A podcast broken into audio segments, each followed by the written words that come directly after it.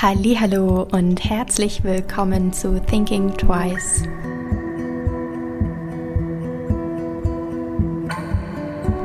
In meiner heutigen Podcast-Folge geht es um Löhne in der Textilindustrie. Das ist ein Thema, was mich schon länger beschäftigt und über das ich auch schon häufiger geredet habe. Und deshalb habe ich mir gedacht, machen wir heute hier nochmal eine Folge tiefer zu dem Thema Löhne in der Textilindustrie und über die Menschen, die unsere Kleidungsstücke tatsächlich nähen und was die eigentlich bekommen. Ich habe schon oft auch zum Thema Minimum und Living Wages auf meinem Instagram-Kanal Sophias Happy Place geredet, aber um das euch nochmal so ein bisschen zu erklären, Minimum Wages, da hat man nicht genug Geld für eine ausgewogene Ernährung, man hat keine eigene Wohnung und man hat auch kein Geld für Hygieneartikel oder ärztliche Versorgung. Das heißt, man lebt unterhalb der Armutsgrenze. Und das ist tatsächlich Realität für die meisten TextilarbeiterInnen, die unsere Kleidungsstücke nähen. Nur ein kleiner Bruchteil bekommt ein Living Wage. Living Wages sind, da hat man genug Geld für eine Wohnung, für ein Auto, öffentliche Verkehrsmittel, Essen und Gesundheits- und Altersvorsorge. Wie gesagt, bekommen aber nur sehr, sehr wenig TextilarbeiterInnen diese Living Wages. Und deshalb ist es umso wichtiger, über faire Bezahlung in der Textilindustrie immer, immer wieder zu reden. Und deshalb freue ich mich auch umso mehr über die heutige Podcast-Folge. Ähm, ich hoffe, sie gefällt euch und ihr nehmt äh, ganz, ganz viele Informationen damit mit und sie regt euch zum Nachdenken an. Ganz viel Spaß. Ich habe heute die Hanna bei mir zu Gast. Halli, hallo. Hallo. Möchtest du dich ganz kurz mal vorstellen, damit die Hörerinnen und Hörer wissen, mit dem ich jetzt gerade rede? Sehr gerne. Ja, erstmal schön, dass ich hier sein darf. Freue mich ähm, sehr. Ich bin, ich bin Hanna. Ich arbeite bei Fairtrade Deutschland seit ungefähr, hm, ich glaube, so knapp fünf Jahren in der Kommunikation und habe vor allem die Themenfelder bei uns Baumwolle und Textilien. Mhm ich finde es immer ganz schön zu wissen, wie sind die Leute denn da hingekommen, wo sie jetzt gerade sind? Ähm, wie bist du denn da hingekommen, dass du dich für Textilien und so interessierst? Oder was, was war so dein Weg hin zu Nachhaltigkeit, nachhaltiger Mode, sage ich jetzt mal, und dann dem Themenschwerpunkt? Ja, ähm, ist eine gute Frage. Ähm, hm, muss ich selbst mal überlegen, wann das so angefangen hat. Ich glaube, so den den Punkt gab es nicht, dass ich so gedacht habe, jetzt muss ich mich mit dem Thema mhm. informieren oder auseinandersetzen. Äh, mit Sicherheit durch den Beruf, also durch Fairtrade, dadurch, dass wir eben im Bereich Baumwolle und Textilien arbeiten und ja. ich irgendwann ähm, ja die Themen übernommen habe, wobei das Interesse schon vorher da war. Also mhm. es war ähm, bei mir vorher schon irgendwie Minimalismus ein Thema, dass ich so geguckt habe, okay, ähm, ich, ich, hatte irgendwann mal so eine Phase, wo ich ganz, ganz viel geshoppt habe, auch Fast Fashion, mhm. wo ich in den USA war zum Austausch und dachte, oh mein Gott, das ist das Paradies und ich habe wahnsinnig viel geshoppt. Und dann kam so die Gegenwende, dass ich dachte, Gott, was habe ich hier eigentlich alles für Kram? Ich trage das nicht, mir sind Marken gar nicht mehr wichtig. Und genau, dann habe ich so angefangen, meinen Kleiderschrank auszumisten, so Step by Step irgendwie ähm, mich mehr in das Thema Nachhaltigkeit reingefuchst. Ähm, nach und nach immer mehr, wenn ich was Neues gekauft habe, ähm, angefangen auf Siegel zu achten. Genau, und das kam so ein bisschen parallel oder fügte sich dann mhm. ganz gut, dass ähm, eben dieses Thema bei uns bei Fairtrade frei wurde und ich dachte, boah, ich finde es total spannend und würde gerne tiefer ins Thema einsteigen. Ja. Ja, das, also das thematisch hat es ja überhaupt nichts zu tun mit unserem Podcast heute, aber ich finde es dennoch irgendwie immer schön, auch so zu hören, ich glaube, wir alle haben irgendwie auch so eine Fast Fashion Background Story. So, wir, also die wenigsten sind ja schon immer nachhaltig und bewusst gewesen von den Kinderschuhen mhm. an. Und ich finde es einfach immer ganz schön, weil ich mir denke, so, ja, man muss ja auch, das ist ja auch nichts Schlimmes. Man kann ja auch darüber reden und uns ging es allen so. Ähm, deshalb fand ich das spannend zu wissen. Ja, ich finde es auch gut, das zu wissen, auch vielleicht von anderen, die noch nicht an dem Punkt sind, so auch, dass, genau. es, ne, dass es Rückschläge gibt und so, hey, Absolut. mach einfach weiter, das ist Voll. normal, wie in Voll. so einer Therapiestunde. Ja, genau, genau. Ähm, weil es dann auch irgendwie nicht so, ähm, die Hürde vielleicht nicht so groß ist, anzufangen, wenn man weiß, hey, ich habe es geliebt, zum Geburtstag früher Fast Fashion mit meiner Mama shoppen zu gehen. Es war das Geilste, in die Stadt zu gehen. ähm, und das ist auch voll okay, dass man das hat, finde ich so diese Erinnerungen. Ja. Wir wollen und aber trotzdem heute, kann sich verändern. Genau, genau. man kann es verändern und anpassen und das ist eben das Schöne und deshalb sitzen wir jetzt hier und können irgendwie über äh, die Textilindustrie reden.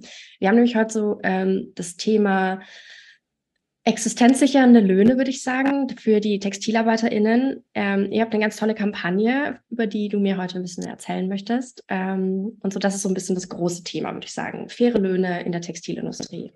Kannst du so ein bisschen uns mitnehmen, was ihr für eine Kampagne habt und was Löhne damit zu tun haben? Mhm. Sehr gerne. Also es gibt eine ähm, Kampagne, die ist nicht nur von Fairtrade Deutschland, sondern von verschiedenen ja. NGOs und die heißt äh, Good Clothes Fair Pay. Also das ist, ähm, dahinter steckt eine Petition, die wir alle zusammen pushen und nach vorne bringen wollen. Und zwar ist es eine EU-weite Petition. Also im Grunde ist es eine Bürgerinitiative. Also in mhm. einer Demokratie kann man ja auf so einem Weg mit so einer Bürgerinitiative ähm, ich sag mal, Themen auf politischer Ebene einbringen.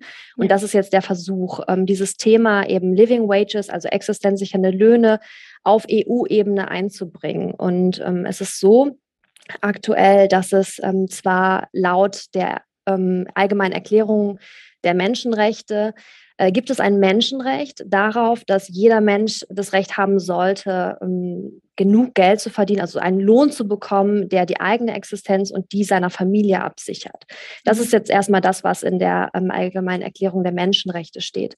Und aktu aktuell fehlt aber der rechtliche Rahmen dafür. Das heißt, ähm, im Grunde steht das Gesetz, äh, steht das Recht jetzt erstmal so im luftleeren Raum, aber es gibt keine Mechanismen, die das wirklich einfordern oder die dafür sorgen, dass Menschen tatsächlich einen solchen Lohn bekommen und äh, gut davon, dass sie gut davon leben können. Und genau das fordern wir eben mit dieser Petition, mit der Kampagne, dass wir sagen, hey, wir sammeln Unterschriften, damit ArbeiterInnen weltweit einen existenzsichernden Lohn erhalten, also in Zukunft.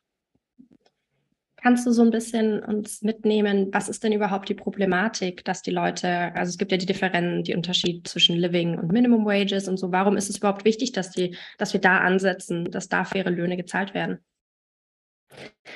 Wenn wir uns jetzt mal ähm, den aktuellen Status quo anschauen, dann ist es so, dass ganz, ganz viele textilproduzierende Länder einen sogenannten Minimum Wage haben. Also das ist ein rechtlich vorgeschriebener Lohn, der mindestens gezahlt werden muss. Und dieser äh, Minimum, also dieser Mindestlohn, den wir auch vielleicht aus Deutschland kennen, der bildet aber gar nicht das ab, was wir bräuchten, also was Familien bräuchten, um gut davon leben zu können. Das heißt, ähm, ich kann mal ein Beispiel nennen, in Indien, in der Region Tirupur, das ist so vor allem eine Region, in der ganz viel Jersey produziert wird. Da verdienen ArbeiterInnen im Durchschnitt gerade mal 44 Prozent eines also dessen, was sie eigentlich bräuchten, um gut davon leben zu können. Mhm. Also das heißt faktisch, Mindestlöhne reichen gar nicht aus. So. Und wenn ich sage, gut davon leben zu können, das ist ja so ein bisschen schwammig, ja. dann ist eben dieser sogenannte ähm, existenzsichernde Lohn gemeint. Und der sagt aus, dass ähm, ja, wir nicht nur Geld für die Miete haben sollten, sondern dass das Haus eben auch, weiß ich nicht, dass es nicht äh, durch die Decke reinregnet, dass ähm, es nicht nur genug Geld für Essen gibt, sondern wirklich für gesundes Essen, für nahrhaftes Essen dass ähm, die Menschen zur Arbeit kommen können. Also das heißt, es gibt Geld für Transportmittel, dass ähm, Kleidung gekauft werden kann, dass die Kinder zur Schule geschickt werden können. Das heißt, dass Geld in Bildung investiert werden kann, ähm, in Altersvorsorge, in das Sparen für Notlagen, in Gesundheitsvorsorge. Also all diese Dinge, die im Grunde, wenn wir mal ehrlich sind, für uns ja eigentlich normal sind. Ja, ja, ich wollte es nur noch mal so ein bisschen rausarbeiten, weil es nicht darum geht, dass man denen jetzt total hohe unfassbar große Löhne ähm, zahlt, sondern halt wirklich diese Basic Needs, die für uns normal sind, dass wir einfach mit der Straßenbahn zur Arbeit fahren können oder mit dem Auto oder so, dass die erfüllt sind. Ich glaube, das kann man sich in unserer wunderbaren heilen Welt hier, die wir manchmal irgendwie haben, gar nicht vorstellen. Da geht es um wirklich Basic Needs, wie du sagst, nahrhafte Nahrung. Kinder zur Schule Ab schicken, ja. Absolut. Und auch, ähm, dass viele Leute aktuell halt in der, weil sie so wenig verdienen, halt auf unglaublich viele Überstunden angewiesen sind. Ja. Also das äh, muss man sich halt auch mal bewusst machen. Also ja, die kommen vielleicht irgendwie über die Runden, aber die haben eh schon eine Sechs-Tage-Woche und arbeiten dann noch äh, mit enorm vielen Überstunden. Also oder dass ähm, ja, also ich, ich finde, solche Dinge muss man sich auch mal bewusst machen, dass ähm, bei, bei diesem Thema, ja, was, was verdienen die Leute eigentlich? Ja, absolut. Wie war denn so die Reaktion von der Wirtschaft so auf diese ähm, Kampagne? Weil auf die kommen jetzt ja höhere Kosten zu, sage ich jetzt mal. Also ich glaube, es, es gibt ja nicht so die Wirtschaft als homogene Masse, sage ich jetzt mal. Deswegen ist es natürlich immer so ein bisschen schwierig zu sagen, wie reagiert äh, die Wirtschaft. Ähm, es gibt natürlich die einen, die sehr engagiert sind, also die sowieso schon, ähm, mhm. ich sag mal, vorne dabei sind, viel auf Freiwilligkeit setzen und die das Thema auch selbst adressieren und sagen, ja, wir sehen, da muss was gemacht werden und wir möchten mhm. äh, die Lohnsituation verbessern, wir möchten die Löhne anheben. Solche Unternehmen unterstützen natürlich die Petition, äh, finden das gut, ähm, finden das auch gut im Hinblick darauf, dass wenn es dazu kommen sollte, dass wir eine rechtliche Grundlage schaffen, also das heißt, alle müssen das jetzt bezahlen, dass das natürlich dazu führen würde, dass die Unternehmen, die jetzt schon freiwillig mehr machen, endlich am Markt nicht mehr benachteiligt werden mhm. würden. Ja. Weil aktuell ist es tatsächlich so, jeder, der auf Freiwilligkeit setzt und was ähm, ja einen Schritt weiter geht, sage ich mal, ähm, der trägt die Kosten natürlich in erster Linie erstmal selber. Und das heißt, man konkurriert am Markt mit Unternehmen, die weiterhin billig produzieren. Und das ist natürlich in gewisser Weise unfair. Deshalb gibt es ähm, diese eine Seite, die Unternehmen, die sagen, ja, finden wir super und das sollte mhm. auf jeden Fall für alle gelten. Ähm, gleichzeitig muss man auch sagen, dass grundsätzlich in der ganzen Branche, gerade jetzt durch Pandemie, Krieg, Inflation, der gesamte Preisdruck nochmal enorm gestiegen ist. Und ja. ähm, da merkt man natürlich auch, dass, sage ich mal, von Unternehmen jetzt nicht nur Hurra-Rufe kommen mit, mit dem Hinblick auf, es könnte noch teurer werden. Was kann, also komisch die Frage, glaube ich, was kann, kann ich als Konsumentin irgendwie dazu beitragen, außer jetzt natürlich die Petition zu unterschreiben, that's obvious, aber so ein bisschen so, kann ich was in meinem Konsumverhalten verändern, um sicherzustellen oder um das zu, zu pushen, dieses Thema existenzsichernder Löhne, um da den Druck noch ein bisschen zu erhöhen? so. Genau, du hast es gesagt. Also Petition unterschreiben ist äh, natürlich das Erste. Das genau. sollten am besten alle machen. Wir sind gerade, ich glaube, bei 130.000 Unterschriften, brauchen aber eine Million. Das heißt, da ist auf jeden Fall noch Luft nach oben. Das, ähm, da sollten mhm. alle HörerInnen am besten direkt unterschreiben. Gleich auf den Link klicken und dann wieder genau. zurückkommen. Und darüber hinaus gibt es natürlich auch Möglichkeiten, was man machen kann. Ähm, wenn wir jetzt mal davon ausgehen, dass äh, Löhne erhöht werden, dann heißt es natürlich auch, dass ähm, das Geld irgendwo herkommen muss, sage ich mal. Das muss sich irgendwo widerspiegeln. Und es ist mhm. natürlich nicht sinnvoll, dass es jetzt beispielsweise ein Gesetz gibt und eine Nähfabrik in Indien oder Bangladesch dann damit alleingelassen wird und gesagt wird, okay, ihr müsst jetzt halt mehr zahlen, aber das ist euer Problem. Genau, ja. Deswegen ist es natürlich total wichtig, dass diese Kosten irgendwo aufgefangen werden. Das heißt, ähm, dass sie fair aufgeteilt werden im besten Fall. Natürlich muss die Nähfabrik mehr bezahlen, aber die, auch die Brands in Deutschland, die das beauftragen und am Ende eben. Da sind wir jetzt wieder bei der Verbraucherinnensicht. Also was kann ich als Verbraucherin tun? Ähm, da muss mir auch klar sein, dass ähm, Kleidungsstücke vielleicht nicht mehr 4,99 Euro für ein T-Shirt ähm, kosten, mhm. sondern dass ich ein bisschen tiefer in die Tasche greifen muss. Und ich weiß, das ist immer schwierig, weil wir natürlich auch un unglaublich große ähm, Gehaltsunterschichten, äh, Unterschiede in Deutschland haben. Und gerade wir ja auch merken, hey, ähm, Inflation, ähm, mhm. die, die spüren wir hier auch.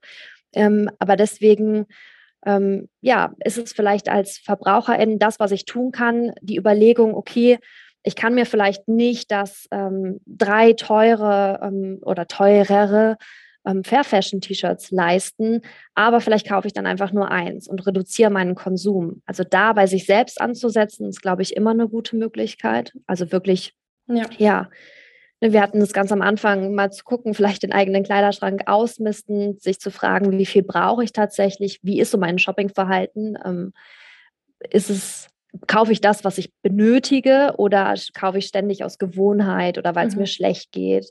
Also das ähm, würde ich sagen, kann jeder Einzelne auf jeden Fall tun. Und aktiver, was man machen könnte, mit Sicherheit ähm, auf Brands, also auf, auf Hersteller zugehen und wirklich mal fragen, hey, ähm, zahlt ihr eigentlich existenzsichernde Löhne? Und mal auf die Antwort warten, weil ich glaube, wenn ähm, den Brands bewusst wird, dass da ein Demand ist von VerbraucherInnenseite, mhm. also dass ähm, die wirklich wissen wollen, sag mal, was zahlt ihr eigentlich und ist das fair? Wenn wir da schaffen, so eine Nachfrage zu kreieren, dass die Leute wirklich dahinterher sind und irgendwie mehr wissen wollen, ähm, das würde auch den Druck auf jeden Fall erhöhen. Absolut.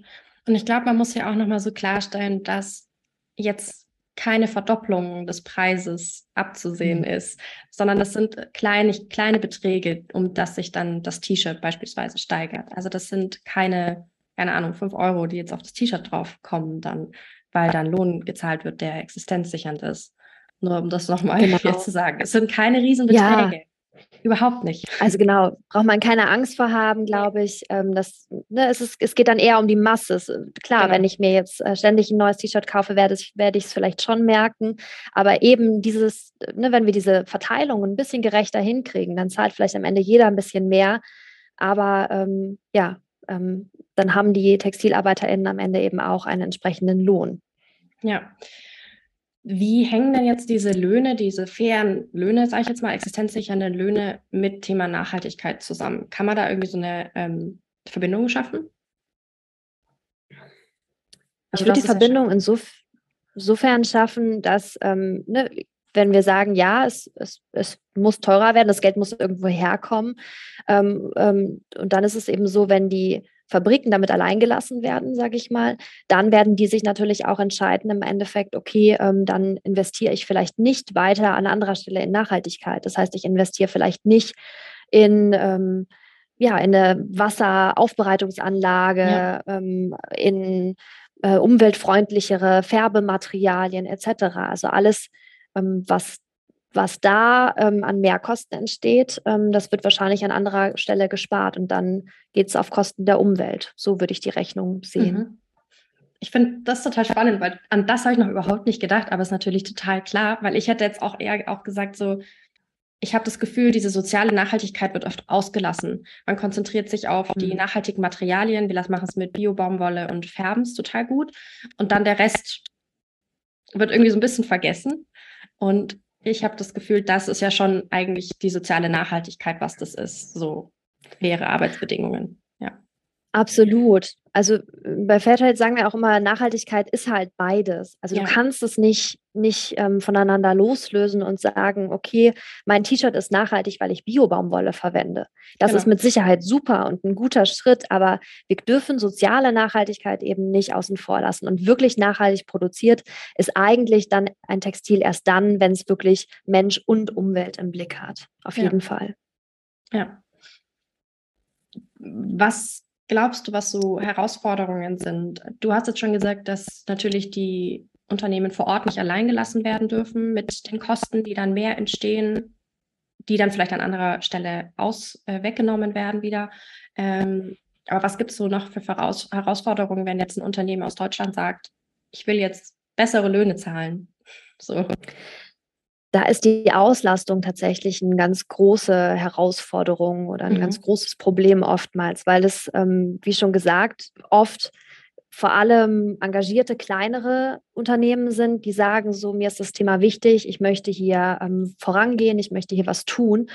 Und wir müssen uns bewusst machen, dass die textile Lieferkette unglaublich äh, lang und komplex ist. Also wir fangen ja vorne an, sagen wir mal beim Baumwollanbau, ähm, dann kommt die Entkörnung, die Spinnerei, äh, die Weberei, Näherei. Wir haben ähm, die Nassveredelung, also unglaublich viele Schritte auf diesem Weg, bis das T-Shirt wirklich am Ende fertig ist und bei uns im Laden hängt. Und wenn ich als Brand produziere ich ja nicht an einem Ort, also ich, oder beziehungsweise an einem Ort, mhm. ähm, ja. ja. sowieso nicht, aber nicht in einer Fabrik und da wird mein ganzes T-Shirt fertig gemacht, sondern ich habe unglaublich viele Produktionsbetriebe, die Teil meiner Lieferkette sind. Und ähm, die alle zu überzeugen, ähm, mitzugehen und wirklich zu sagen, okay, weil beispielsweise ähm, beim Fairtrade Textilstandard muss die gesamte Lieferkette zertifiziert sein. Das mhm. heißt, es reicht nicht aus, wenn ich sage, meine Nähfabrik ist zertifiziert und hier werden ähm, demnächst ähm, existenzsichernde Löhne gezahlt, sondern es muss für die ganze Lieferkette gelten. Und dazu sagen, hey, ich möchte das gerne machen, ähm, mach doch mit, wenn ich aber äh, beispielsweise bei einer Färberei als ähm, Brand nur 5% Auslastung im Jahr habe, ist natürlich unglaublich schwer. Also die sagen natürlich auch, okay, warum soll ich das machen? Mhm. Wenn die jetzt nicht gerade wahnsinnig überzeugt sind von dem Thema, sagen die natürlich, okay, das sind Mehrkosten für uns. Warum soll ich mit deinen 5% jetzt ähm, mehr zahlen? Und da, ähm, das ist auf jeden Fall eine ganz große Herausforderung, gerade wenn mhm. wir so in die tiefere Lieferkette schauen.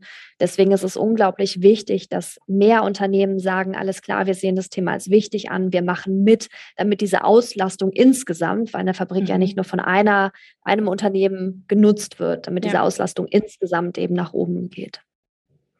Aber meinst du, ist es dann überhaupt realistisch, wenn es ein klassisches, ich weiß jetzt nicht, ob man gleich einen riesen Fast-Fashion-Konzern nehmen kann, aber generell, also das noch nicht faire Löhne bezahlt, dass es sagt, wir tun unsere gesamte Lieferkette umdrehen und nachhaltig gestalten?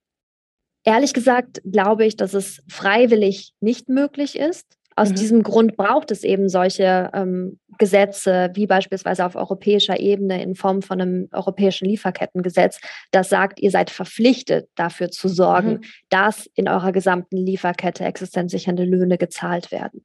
Ich glaube ja. dann schon, also das ähm, sieht man schon, dass Unternehmen generell ja auch das Thema Nachhaltigkeit, ne, das, das wurde in ja. vielen verschiedenen Gesetzen in den letzten vergangenen Jahren ähm, sage ich mal, aufgegriffen. Und Unternehmen haben heute Nachhaltigkeitsabteilungen, die es früher einfach nicht gab. So. Ja. Und ich glaube, da ist auf jeden Fall ganz viel Potenzial ähm, dahinter. Aber meiner Einschätzung nach eben nicht, wenn wir auf Freiwilligkeit alleine setzen. Und das ist traurig. So gerade Fairtrade ist ja auch ein freiwilliges Label, ähm, dass man das so sagen muss. Aber tatsächlich, glaube ich, geht es nur in Kombination mit gesetzlichen Regulierungen. Ja, umso wichtiger, eure Petition oder die Petition zu unterschreiben. Ähm, ich verlinke die auch in den Show Notes, dann könnt ihr alle einmal rüberhopsen, bitte, und die unterschreiben. Ähm, wenn du jetzt so, so zum, zum Ende hin so einen Wunsch hättest, was würdest du dir fürs, fürs nächste Jahr so dann wünschen, was von aus auf der KonsumentInnen-Sicht, aber so auch auf Wirtschaft, Unternehmenssicht, so, wenn du einfach mal ein bisschen so träumen dürftest?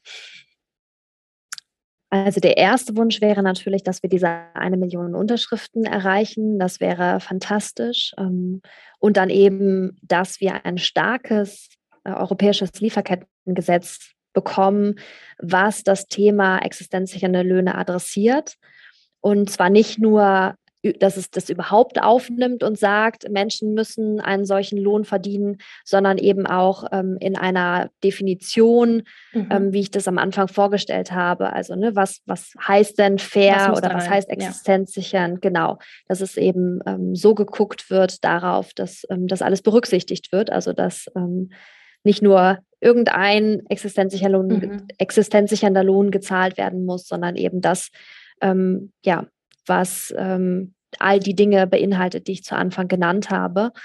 Und auf KonsumentInnen-Sicht, ich glaube, da würde ich mir wünschen, dass die Leute, du hast es ja eben auch schon so ein bisschen angesprochen, keine Angst haben erstmal vor diesen, das heißt, ich muss mehr zahlen, sondern mhm. offen sind und sagen so, ja, ich möchte einen fairen Lohn bekommen, also sollten das andere auch tun und bereit dazu sind. Also ich glaube, in, gerade vielleicht in Deutschland ist dieser Begriff Verzicht immer so unglaublich schlimm. Mhm. Und dass man vielleicht aber dafür offen ist und sagt so, hey, das ist gar nicht so schlimm und es zeigt mir viel eher, dass ich Dinge wieder wertschätzen lerne. Ich glaube, das würde ich mir wünschen. Ja, das absolut. Ich habe auch immer das Gefühl, Verzicht ist negativ konnotiert, obwohl es ja auch ähm, eine schöne Besinnung oder eine Rückbesinnung auf das, was wirklich wichtig ist. Oder so ein bisschen so, okay, was will ich eigentlich als Individuum und nicht als, ja, auch beeinflusste Person von außen so, sondern was will ich wirklich? Und das ist ja auch was total Schönes, finde ich, so, ja. diese Wertschätzung. Ne, also ich, vielleicht fragt man sich selbst mal, wann habe ich mir das letzte Mal einen Teil gekauft, an dem ich so richtig Spaß hatte. Ja. Weil ich erinnere mich in der Phase, als ich unglaublich viel gekauft habe, ich habe es nicht mehr wertgeschätzt. Also ich hatte die Teile im Kleiderschrank, habe sie mhm. teilweise gar nicht genutzt. Es war wirklich mehr so ein Anhäufen an Dingen. Und ich glaube, dass das eben auch wieder Spaß bringen kann. Also dass ich wirklich sage, ich habe so lange überlegt, jetzt habe ich mir diese neue Jacke oder die Schuhe oder was auch immer gekauft. Ja. Aber ich habe so Freude daran. Und jedes Mal, wenn ich das trage, habe ich Freude daran, dass das auch ganz viel ja, wieder zurückbringen kann an Freude. Absolut. Ich musste gerade schmunzeln, weil ich habe gestern mit meinem Chef drüber geredet. Ähm, er hat mich gefragt, wann ich mir das letzte Mal was gekauft habe. Und dann habe ich überlegt und äh, mir ist dann was eingefallen. Und ähm, ich habe sehr lange darüber nachgedacht, wirklich sehr lange. Ich bin eine Person. Was war es denn? Ähm, ein gestreifter Sweatshirt. Also wirklich nichts Besonderes. Aber ich habe sehr lange nach dem gesucht, der war immer ausverkauft und jetzt habe ich ihn dann gefunden und ich freue mich jedes Mal so sehr über diesen Pulli. Ähm, weil natürlich auch sehr viele Erinnerungen jetzt verbunden sind damit, wie ich ihn gesucht habe. so. Schweißtreibenden Suche, ja. Genau, er ist verdient. Ähm, aber das ist was total Schönes und ich finde es sehr, sehr wertvoll, dass diese, diese ähm, Erfahrung gemacht haben, beziehungsweise diese, jedes Mal, wenn ich diesen Pulli nehme. Und das sollte ja eigentlich jeder und jede Mal erfahren. Also so dieses, das ist so richtig ein Teil, was man gerne anhat. Wie du sagst, deine Jacke. Und du kannst dich daran erinnern, was das letzte mhm. Teil war. Ich glaube, bei vielen, vielen Menschen, die müssten wahrscheinlich richtig lange erstmal überlegen, was sie sich zuletzt gekauft haben, um, obwohl sie sich viel mehr Teile kaufen. Ja. Ist jetzt einfach nur eine Vermutung, aber. Ähm, ich glaube auch, ja, absolut. Ja, aber da musste ich jetzt gerade schmunzeln. Mm. das war jetzt auch tatsächlich meine letzte Frage. Ähm, danke für deine Zeit und deine spannenden Insights in, die, in eure Kampagne und alles. Das war total interessant und die Löhne. Ähm, ich werde natürlich die äh, Petition verlinken und ähm, auch auf Instagram noch ein paar Ressourcen von euch verlinken und so, damit ähm, ja, die Leute noch ein paar Hintergrundinformationen bekommen, weil es ja doch ein sehr komplexes Thema ist. Ähm, genau, und bedanke mich für deine Zeit. Sehr gerne. Danke dir. Hat mich sehr gefreut, hier zu sein. Gerne. Ich hoffe, dir hat diese Folge gefallen. Wenn ja, erzähle es gerne weiter an andere wundervolle Menschen, Freunde, Familie und lass es sie wissen. Du kannst mich auch sehr gerne bewerten und dann freue ich mich aufs nächste Mal.